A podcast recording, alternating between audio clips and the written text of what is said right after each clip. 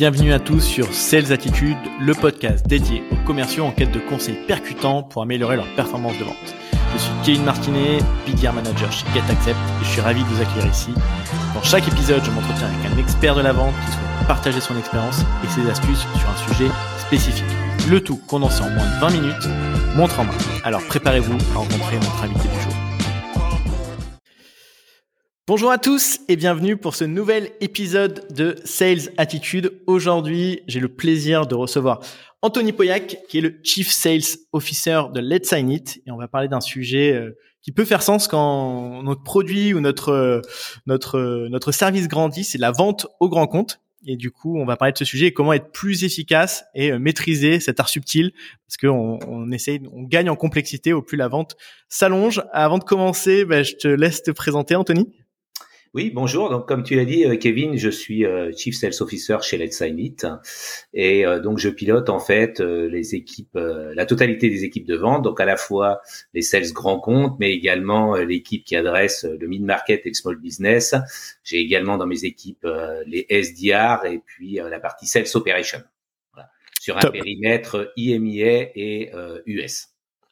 Donc en plus, on est sur ouais, un périmètre qui va qui va à l'international avec différentes cultures.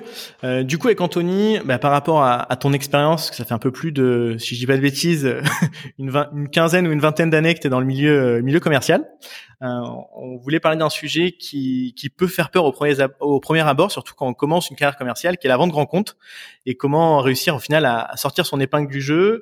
L'idée, bah, c'est de partager pour toi les, les trois points clés qui, qui sont à tes yeux les éléments qui vont permettre de faire la différence entre entre deux équipes commerciales sur un sur un produit. Euh, pour toi déjà, si on devait donner un premier conseil euh, pour commencer la vente rencontre, ça serait lequel? Déjà, avant de donner un conseil, je pense qu'il faut, il y a, y a, quelque chose qu'il faut qu'il faut rappeler en préambule. La première, c'est que la vente au grand compte, ça nécessite du temps. Ça, c'est la première chose. Euh, quand on commence à adresser des grands comptes, euh, on va pas malheureusement percevoir les résultats à horizon 6 ou 9 mois. Il va falloir être beaucoup plus patient que ça. Et ça, c'est un, écueil euh, qu'on a souvent, c'est de vouloir aller très vite et d'avoir des ambitions très fortes avec euh, dans son business plan, parce qu'aujourd'hui toutes les startups et les scale-up veulent aller sur les grands comptes, mais de leur objectif c'est d'y aller, d'y aller très vite et de voir les premiers résultats très rapidement. Non, la première chose, il faut se préparer dans sa tête à être patient. Voilà. Donc ça c'est un point un point important. Ensuite, en effet, le premier conseil que je voudrais donner, c'est il faut préparer, préparer son approche. Ça nécessite un gros travail de préparation avant même de commencer la vente. Donc il y a, un travail très en amont qui doit être opéré au niveau de l'entreprise, euh, qui est déjà de définir quels sont euh, les, le ou les ICP euh, sur lesquels on va travailler. Puisqu'on ne peut pas se dire demain j'ai un marché, qu'il soit français, européen, mondial, me dire je vais aller adresser tout type de grands comptes. Non, il y a des grands comptes sur lesquels je suis plus résonnant. Donc, euh, sur la base des clients que j'ai déjà signés, de taille certes inférieure, je vais déjà être en mesure de me dire, j'ai cet ICP sur lequel je suis résonnant. Et donc, c'est peut-être ce, cet ICP-là sur lequel je vais commencer mon travail sur les grands comptes. Donc, c'est ça, c'est un travail assez global. L'autre chose, c'est pareil, c'est définir quels sont les personas sur lesquels, avec lesquels j'interagis. Et finalement, les personas que j'adresse sur mon segment mid-market, bah, on va retrouver des personas assez similaires. Ils vont être plus nombreux, ils vont être peut-être un peu plus variés. Mais ce travail de préparation amont global au niveau de l'entreprise, il est déjà fondamental. Il doit être fait avec les équipes marketing. Il doit être fait avec un PMM s'il y en a un. Mais clairement, ce travail-là, c'est déjà un premier travail de préparation et de préparation au niveau de l'entreprise. Ensuite, il va y avoir un travail de préparation euh, plus spécifiquement au niveau du sales c'est une fois que j'ai défini sur quel ICP je vais travailler, je vais définir quelle est ma liste de comptes et une fois que je vais avoir ma liste de comptes, je vais commencer à préparer mon travail. Donc préparer mon travail, c'est quoi? C'est déjà la première chose, c'est de faire ce qu'on appelle un power mapping. Donc euh, et une cartographie de l'entreprise pour bien comprendre, puisqu'un grand compte par essence est un compte complexe. Il a une multitude d'entités. Donc il faut comprendre est-ce que ces entités, elles sont autonomes, pas autonomes, puisqu'on peut avoir des stratégies différentes aussi dans les startups et les scale-up. On peut avoir la volonté de signer globalement un compte, mais on peut aussi avoir une stratégie de l'un d'un expand. Je vais commencer à signer une petite entité du mmh. grand compte et puis après je vais m'étendre.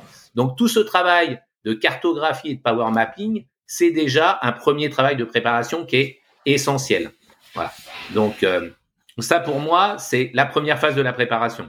Ensuite, il y a un deuxième travail, c'est la connaissance du compte. Je ne peux pas me permettre d'aller parler à un compte, et ça j'ai toujours été euh, très exigeant sur le sujet avec mes équipes, et moi-même quand je vais en rendez-vous, et j'en fais pas mal, euh, j'ai besoin avant d'être briefé, et, et j'ai besoin de comprendre quel est le métier du client, quels sont ses enjeux, parce que quand je vais lui parler, je vais avant tout lui parler de lui. Et donc si je ne le connais pas, si j'ai pas une connaissance assez précise de ce qu'il fait, de quelle est sa stratégie du moment, quelles sont ses son actualité, euh, ses actualités du moment, quels sont ses enjeux. Si je n'ai pas ces éléments-là, je ne saurais pas me différencier par rapport à n'importe quel commercial et donc je vais tomber à plat et je vais malheureusement pas avoir l'effet que, que, que j'escompte. Donc cette préparation en amont d'une bonne connaissance du compte, c'est vraiment quelque chose de, de très clé. Donc ça, c'est pour moi les deux tâches de préparation clés doit opérer chaque sales euh, grand compte. Et quel que soit son secteur d'activité, quelle que soit la solution qu'il vend.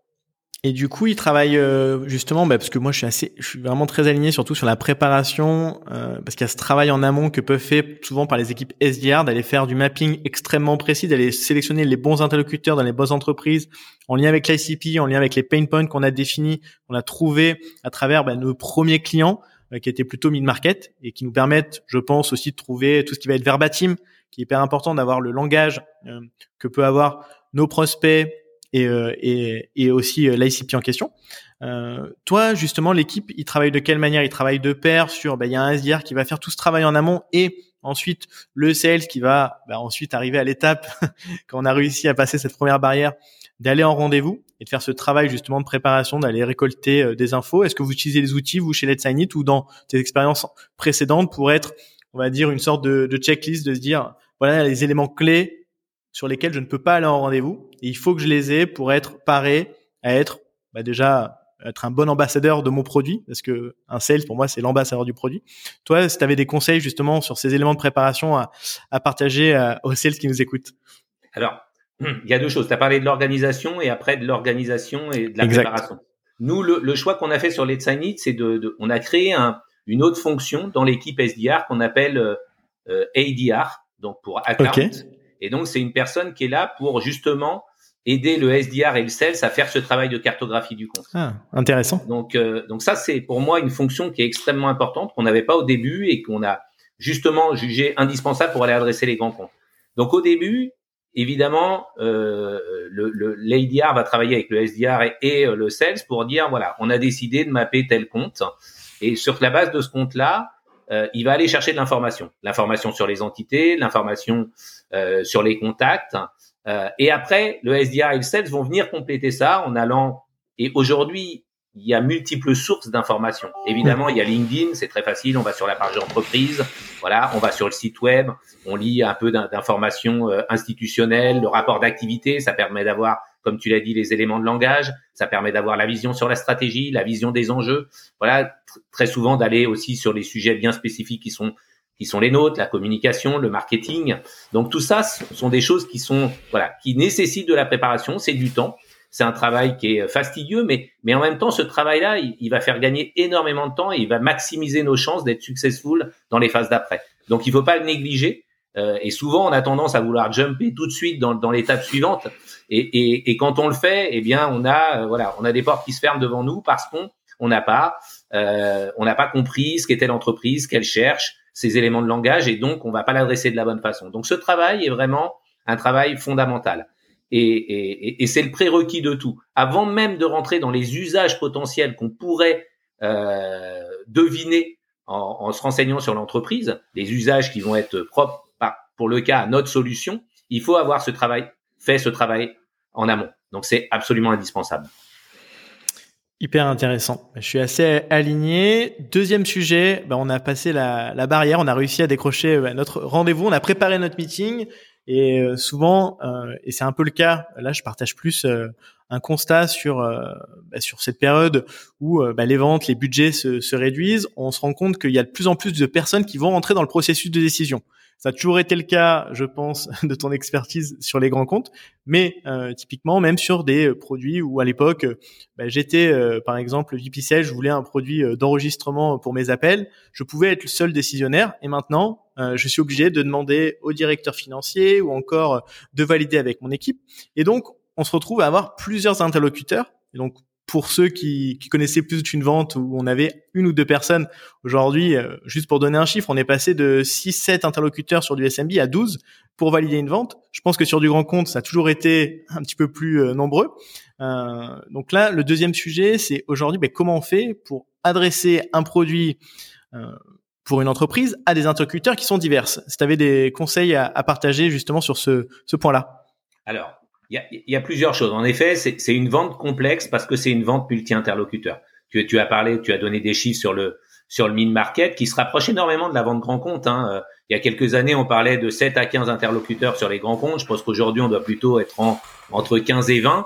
Donc, le gros enjeu, là, c'est de constituer finalement un groupe d'achat chez notre client. Euh, ça veut dire quoi? Ça veut dire de réussir finalement quelque chose qui est pas simple parce que eux-mêmes n'y arrivent pas toujours en interne, c'est à aligner les personnes. Euh, donc déjà, le premier, la première règle, c'est de se dire, je dois identifier mon groupe d'achat. Qui sont les, et là on revient à ce que j'évoquais préalablement, qui sont les personas qui sont concernés par notre produit. Voilà. Et donc on va identifier ce, ce pool. On va avoir le directeur de la com. Pour nous, par exemple, un responsable euh, du branding, un directeur marketing, un directeur de l'IT. Voilà, il va y avoir. Et puis il faut pas oublier que on a toujours une tendance à vouloir aller adresser les execs. Et euh, ce qui est intéressant quand on parle de vendre aux execs, ça veut pas forcément dire qu'on va les vendre au directeur de la com. Un exec, c'est le manager de notre interlocuteur, de notre champion finalement. Donc notre champion, il peut être à un niveau moindre. Ça, c'est aussi un écueil auquel il faut, euh, il faut vraiment faire attention, c'est de vouloir aller adresser très haut dans la hiérarchie Or, dans les grands comptes, on va avoir une vraie difficulté à aller adresser un directeur de la com quand on s'appelle Let's Sign Et on n'a pas forcément besoin de lui pour signer. Et, et, je fais référence d'ailleurs à un excellent bouquin de François Drillon qui s'appelle Vendre aux exécutives, qui redéfinit bien ce qu'est un exec. Voilà. Donc, il va falloir identifier quel est notre groupe d'achat. Euh, ça, c'est la première chose. Euh, les identifier et ensuite, il va falloir les travailler en parallèle. Là aussi, une des erreurs que commettent beaucoup les sales, c'est que finalement, quand ils ont trouvé une personne qui leur semble être le champion, ils vont privilégier ce champion-là et finalement, ils vont un peu s'abstenir de travailler les autres à côté. Non, parce qu'aujourd'hui, il peut se passer plein de choses sur un deal. Votre champion peut partir. Votre champion peut changer de job dans l'entreprise. Et donc, si vous avez tout misé sur une seule et même personne, vous allez échouer dans votre process de vente. Donc, il faut identifier des interlocuteurs.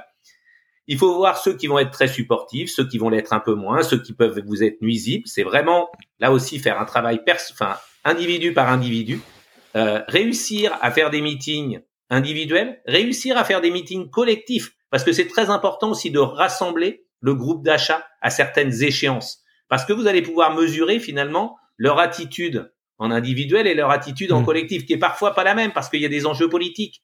Et plus on adresse un grand compte, plus les enjeux politiques sont forts. Donc il va falloir bien comprendre ça. Il va falloir comprendre leurs objectifs professionnels, leurs objectifs personnels aussi de ce projet, donc tout ça, c'est un vrai travail de, de, de voilà, de, de finesse d'aller euh, identifier tous ces interlocuteurs-là, de les travailler, de les travailler individuellement, de les travailler collectivement. Et pour ça, ça nécessite d'avoir une vraie méthodologie. Euh, oui, c'est ce que j'allais te demander. Ouais. Choses, voilà, de façon euh, euh, artisanale. Euh, donc, en effet, moi je dis toujours qu'un sales, un bon sales, il doit avoir de la créativité, mais un bon sales, il doit avant tout avoir une méthodologie. S'il a la méthodologie, la créativité, c'est un très bon sales. Donc, euh, il faut que ce soit organisé, il faut que ce soit industrialisé. Et ça, la méthodologie nous permet justement d'avoir cette approche, on va dire, quelque part industrielle. Et du coup, sur la méthodologie, justement, j'y reviens parce que, enfin, je, je, je, vois vraiment cette relation où tu vas aller identifier chacune des personnes, essayer de créer une relation spécifique, créer une relation globale. C'est quoi? C'est de la prise de notes, c'est d'identifier aussi, euh, on va dire, un niveau d'intérêt pour, ah bah tiens, là j'ai identifié un champion, là j'ai identifié quelqu'un qui peut potentiellement être un frein euh, au deal. Comment je fais justement pour trouver le juste équilibre? Peut-être désamorcer certaines personnes, activer des personnes pour qu'ils soient vraiment porteurs de, de, mon message. Ce que je pense qu'il y a ce travail aussi euh, de, de, juger, euh, de juger de la pertinence. Est-ce que toi, euh, tu as des conseils pour bah, des, des sales qui se lancent sur de la vente grand compte pour qu'ils soient efficaces sur ces sujets qui peuvent faire peur hein, quand on doit, on a huit, ouais, quand tu disais voilà une vingtaine de personnes qui vont être partie prenante. souvent, ça peut donner un peu le tournis. quel est le premier conseil? C'est je prends des notes, je me fais des fiches spécifiques pour chacun de mes mes contacts. Euh, J'essaye d'avoir des éléments pour désamorcer. Je sais que moi souvent, souvent, j'essaie de mettre en avant. Bien sûr, c'est extrêmement intéressant de d'identifier un champion et de le porter, mais aussi, faut jamais délaisser les personnes qui peuvent être euh, un peu, ben justement, qui vont essayer que le deal se fasse pas parce qu'ils trouvent que le budget serait alloué, serait bien mieux alloué à une autre solution. Toi, comment tu fais justement pour aider tes sales sur ces sujets-là? Alors, il y a plusieurs choses. Il y a la structuration de la démarche. En effet, enfin, je pense qu'aujourd'hui, il n'y a pas une entreprise qui n'a pas un CRM, donc tout ça, ça doit être tracé. Voilà, Qui est mon champion, qui est la personne qui peut me nuire. Ça, c'est déjà. Et je donne un maximum d'informations. Je prends aussi le wording, je le réutilise. Voilà, je donc je, je, je note. Voilà, j'enregistre. Et donc plus je suis préparé pour mes entretiens, plus je suis préparé pour mes rendez-vous, plus j'ai de facilité justement à pouvoir prendre les notes et à prendre les éléments de langage qui vont me resservir pour le futur. Donc ça, c'est super important. C'est la première chose. Et la deuxième chose, c'est que nous, on fait régulièrement ce qu'on appelle des deals cliniques, où euh, en fait, un sales va venir expliquer où il en est de son projet. Euh, et donc, à, et de l'autre côté, on va être plusieurs personnes, on va être là pour réfléchir. Enfin, on va le conseiller, réfléchir, prendre du recul, parce que la vraie difficulté quand on est dans le business, quand on adresse un grand compte, c'est c'est finalement de passer à côté de choses qui sont évidentes. Et on le fait pas bien souvent parce qu'on est incompétent, on le fait parce que parce que la charge est importante, parce que euh, parce qu'on est dedans, on est concentré et on, oublie de voir des choses qui sont essentielles. Donc euh, donc nous, cette mécanique de deal clinique, elle nous permet justement bah, de d'aider le sales à prendre du recul par rapport à, à son opportunité. Donc très structuré, des fiches, des notes, chacun des interlocuteurs. Un point extrêmement important, et moi je l'ai vu et ça m'est arrivé dans le passé, d'avoir des contextes très compliqués sur un sur un compte où on a un champion qui veut absolument euh, notre solution et on a quelqu'un qui veut absolument pas notre solution. La tendance qu'on va avoir, c'est à passer beaucoup d'énergie euh, sur la personne qui veut pas notre solution pour essayer de le faire changer d'avis. Moi, je pense qu'à un moment ou un autre, c'est une erreur. À un moment, évidemment, il faut pas l'exclure. Mais à un moment, l'énergie, il faut plutôt la mettre sur notre champion parce que euh, le temps qu'on va y passer va être beaucoup plus bénéfique. Et de toute façon, il sera extrêmement difficile de faire changer quelqu'un, d'accord? On pourra minorer son impact négatif, mais on le fera pas basculer. Donc, il faudra plutôt l'entourer, aller convaincre plus de personnes autour de lui pour que ces personnes-là fassent ce travail et qu'on arme notre champion pour lui donner des éléments pour aller contrer finalement euh, cet ennemi entre guillemets euh, chez, chez, chez, le client. Et ça, c'est extrêmement important. Et souvent, la tendance qu'on va vouloir, c'est d'avoir une unanimité. Non, on n'a pas besoin d'une unanimité pour gagner un projet. On a besoin d'une majorité bien souvent. La seule chose, c'est qu'il faut que la personne qui soit contre vous ben, puisse être euh, voilà mis en minorité et que cette minorité suffise. Donc tout ça, c'est des choses qu'il faut qu'on analyse. Voilà, c'est pour ça que ça se travaille. C'est pour ça que les deals cliniques, toute la partie follow-up d'un deal grand compte est extrêmement importante. Ok, hyper intéressant. Et puis euh, et puis c'est c'est intéressant de, de se dire voilà de se dire on a une on a on a du temps limité, on a une énergie limitée, on a des interactions qui vont être limitées avec euh, avec euh, le grand avec le compte en question. Donc où je mets mon énergie et je pense ouais d'avoir cette méthodologie de tout noter permet ensuite de faire des, les bons arbitrages pour être efficace. si on devait partager un troisième conseil, je pense qu'il qui revient, c'est un peu ben, quel va être l'axe de la vente? Toi, je sais que tu es plus sur, on va être sur de la value proposition plutôt que de dire je propose une solution euh, de marketing relationnel qui va vous permettre d'être plus efficace euh, euh dans vos, vos, contenus de vos mails. Je pense pas que c'est l'axe que tu prends. Justement, mais quel conseil tu pourrais donner pour orienter son discours de manière beaucoup plus efficace et avoir beaucoup plus d'impact? Alors oui, comme tu l'as dit, moi je suis un, je suis un militant du value prop selling. Je crois pas du tout au, solution selling. Le solution selling, il, présente vite ses limites. On devient sur, on, arrive très vite sur un discours de, de vente de feature et on va être opposé à nos compétiteurs sur du feature to feature. Et malheureusement, ça marchera pas. Moi, je crois beaucoup plus euh, au fait qu'il faille euh, expliquer quels sont les bénéfices qu'on va apporter. Quel est le héroïne de notre solution euh, Ça, c'est c'est vraiment l'enjeu euh, de, de la vente et de la vente au grand compte. Et ça, ça nécessite de revoir complètement son process de vente.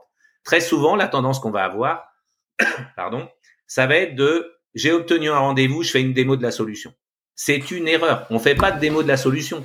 Euh, en plus, bien souvent, on est sur de la chasse, donc il n'y a pas de besoin. Donc quel est l'intérêt d'aller vendre une solution à un endroit où il n'y a pas de besoin? Il faut déjà faire naître le besoin. Donc on va plutôt être dans une phase de discovery.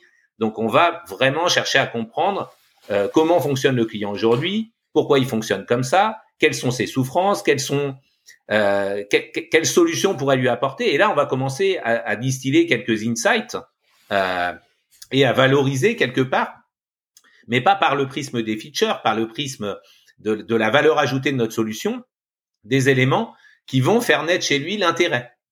Et, et l'objectif de cette première phase de vente, c'est vraiment de, de susciter l'intérêt euh, et que le client se dise ah oui pourquoi j'ai pas pensé finalement à étudier une solution de ce type? Et là on a gagné une première étape. Ensuite viendra évidemment les phases de démo parce qu'on peut pas faire une vente sans démo. Euh, mais cette démo, elle doit arriver très tardivement. Il y a toute une phase avant, amont, et c'est vraiment cette phase amont où je parle de, value prop selling, c'est de bien comprendre c'est quoi, quelles sont les souffrances finalement de, de, nos clients et comment nous on va pouvoir y répondre. Donc ça c'est euh, euh, c'est un point important. Et l'autre point important par rapport à ça, il faut être beaucoup plus focusé sur le client que focusé sur notre solution. Souvent on pense par rapport à nous, il faut penser par rapport à lui. Quel bénéfice on va pouvoir lui apporter? Qu'est-ce qu'il fait aujourd'hui? À côté de quoi il passe? Et qu'est-ce qu'il pourrait gagner s'il prenait notre solution? Si on arrive à l'amener à ce, ce raisonnement-là et qu'il l'intègre, on a, on a gagné une première, une première bataille. Et clairement, signer un grand compte, c'est une multitude de batailles qu'on va devoir gagner. Et, il faut pas, faut pas passer à la, bataille finale avant d'avoir franchi toutes ces étapes-là. D'où encore une fois le recours à la méthodologie, voilà, j'ai une première phase de discovery, j'ai une première phase où j'identifie quelles sont les souffrances de mes de, de, de, mes interlocuteurs, de, ma cible, et ensuite je vais pouvoir dérouler ma phase de vente. Mais commençons pas à vendre trop tôt. Ne commençons pas à vendre trop tôt. La première, moi je dis souvent, démarrons la phase de, discovery, la phase de chasse par une phase de non-vente. Je suis pas là pour vous vendre quelque chose, je suis là pour comprendre comment vous fonctionnez. Ça pour moi, c'est c'est la première c'est le premier discours d'une vente de, d'une vente de, de, de, la proposition de valeur au détriment de la vente de solutions. Je ne suis pas là pour vous vendre quelque chose. Bah écoute, moi je suis 100% d'accord avec ça et je sais que c'est très très dur d'ailleurs ce, ce point-là pour des sales juniors qui veulent tout de suite montrer le produit. Euh, ben voilà, non, faut faut réussir à calmer ses ardeurs, prendre le temps et il euh, y a rien de plus désagréable, même sur euh, et là ça ça rejoint, ça marche avec du grand compte, mais ça marche aussi sur euh, sur du SMB, de quelqu'un qui va dérouler des features, qui va nous présenter un produit qui peut être génial pour le coup, mais qui ne va jamais s'intéresser au final à nos pains du moment et, et trouver une façon de présenter par rapport à mes pains, par rapport à ma façon, à mes problématiques et, et relier avec bah, un produit bah, il y a rien de plus puissant et d'un coup en fait c'est notre cerveau ensuite fait le boulot de se faire le lien entre ah ok je vois comment ça va pouvoir m'aider à être efficace et euh, présenter des features qui peuvent être géniales. Bien le faire, c'est intéressant, mais euh, c'est pas ça aujourd'hui qui va faire une vente. Euh, sinon, ça serait bien trop facile. Oui, d'autant qu'il y a un point important et nous on est typiquement dans ce cas. C'est vrai que j'ai pas pas resitué ce que faisait Let's Sign It, mais nous on, édite une solution euh, euh, SaaS qui permet de générer de façon automatique une signature mail pour tous les collaborateurs d'une entreprise qui utilisent Outlook ou Gmail. Et en fait, ce qu'il faut savoir, c'est qu'on est sur un marché qui est vierge. Donc, donc, donc aujourd'hui, cette solution, enfin, il y a très peu de, de, de, clients sur le marché qui la connaissent et qui savent qu'elle existe. Donc, on n'est même pas à répondre à un besoin, on est en création de besoins. Donc, donc ça, c'est un point important aussi. C'est parler à quelqu'un d'une solution dont il n'a même pas connaissance. Donc avant, il faut lui faire prendre conscience de comment il fonctionne aujourd'hui et après lui amener l'évidence comme quoi, ah oui, il y a une solution qui existe sur le marché qui permettrait de faire économiser du temps à mes collaborateurs, d'utiliser la signature comme un canal d'acquisition ou euh, un canal de communication. Ah oui, mais ça c'est génial. Mais je ne savais même pas que ça existait.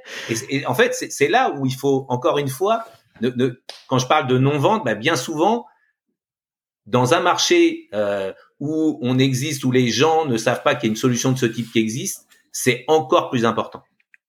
Ah ben là, on se rejoint 100% parce que GetAccept, bon, le côté deal room est euh, très connu aux US ou encore en Europe, mais en France, c'est un marché qui est, qui est assez vierge. Il y a quelques acteurs qui arrivent sur sur le marché, mais on a on va avoir cette même problématique d'évangéliser sur un sujet, de créer au final une solution avec un lien de proposition de valeur qui peut être clair, identifiable pour les décideurs. Et, euh, du coup, on se retrouve euh, sur ces sujets-là, je pense, euh, au quotidien. Mais en, tout cas, merci beaucoup, Anthony, d'avoir pris le temps d'échanger, d'avoir partagé des conseils et ton expertise sur la vente grand compte. Si on souhaite te contacter, je pense que le meilleur endroit, ça reste LinkedIn. Bien sûr. Et merci beaucoup. Et si vous avez des et si vous avez des enjeux euh, d'amélioration de l'expérience euh, de signature mail, ben, de toute façon, vous avez un contact. Aujourd'hui, ben, l'acteur leader va rester Let's Sign It, donc je vous laisse contacter directement Anthony. Merci beaucoup Kevin et je te souhaite une excellente journée. À bientôt. Au revoir. Au revoir. Merci d'avoir écouté cet épisode jusqu'au bout. J'espère qu'il vous a apporté des conseils pratiques que vous pourrez mettre en œuvre dès maintenant. Si vous avez apprécié le contenu, n'hésitez pas à le faire savoir à notre invité du jour. De mon côté, si vous souhaitez bah, découvrir une approche de vente innovante grâce à notre Digital Sales Room et transformer votre expérience de vente, j'ai une offre spéciale pour les auditeurs du podcast. En effet, je vous offre un mois d'accès GetAccess gratuitement et pour en profiter, il suffit simplement de me contacter directement sur LinkedIn. C'est aussi simple que ça. Je vous dis à bientôt pour un prochain épisode.